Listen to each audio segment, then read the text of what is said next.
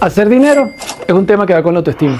De hecho, estoy convencido que en la medida que las personas son prósperas, son prósperas porque primero entienden que la autoestima va por delante. ¿Qué significa esto? Cuando yo siento que tengo capacidades inherentes para lograr cosas, cuando yo entiendo que tengo luces y sombras y que las luces las tengo que potenciar y las sombras tengo que integrarlas, en esa misma medida yo tengo la confianza en mí para poder surgir adelante.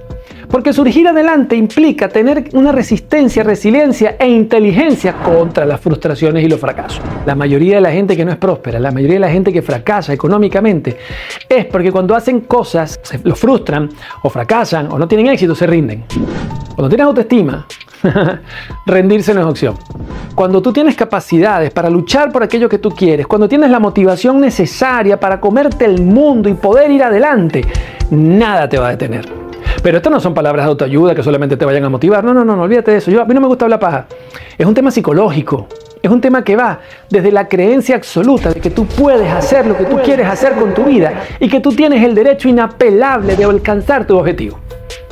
Cuando tú logras eso, cuando tú lo sientes dentro de ti, el éxito se puede demorar, claro que sí, no vamos a creer en cuentos de camino, pero de que llega, llega.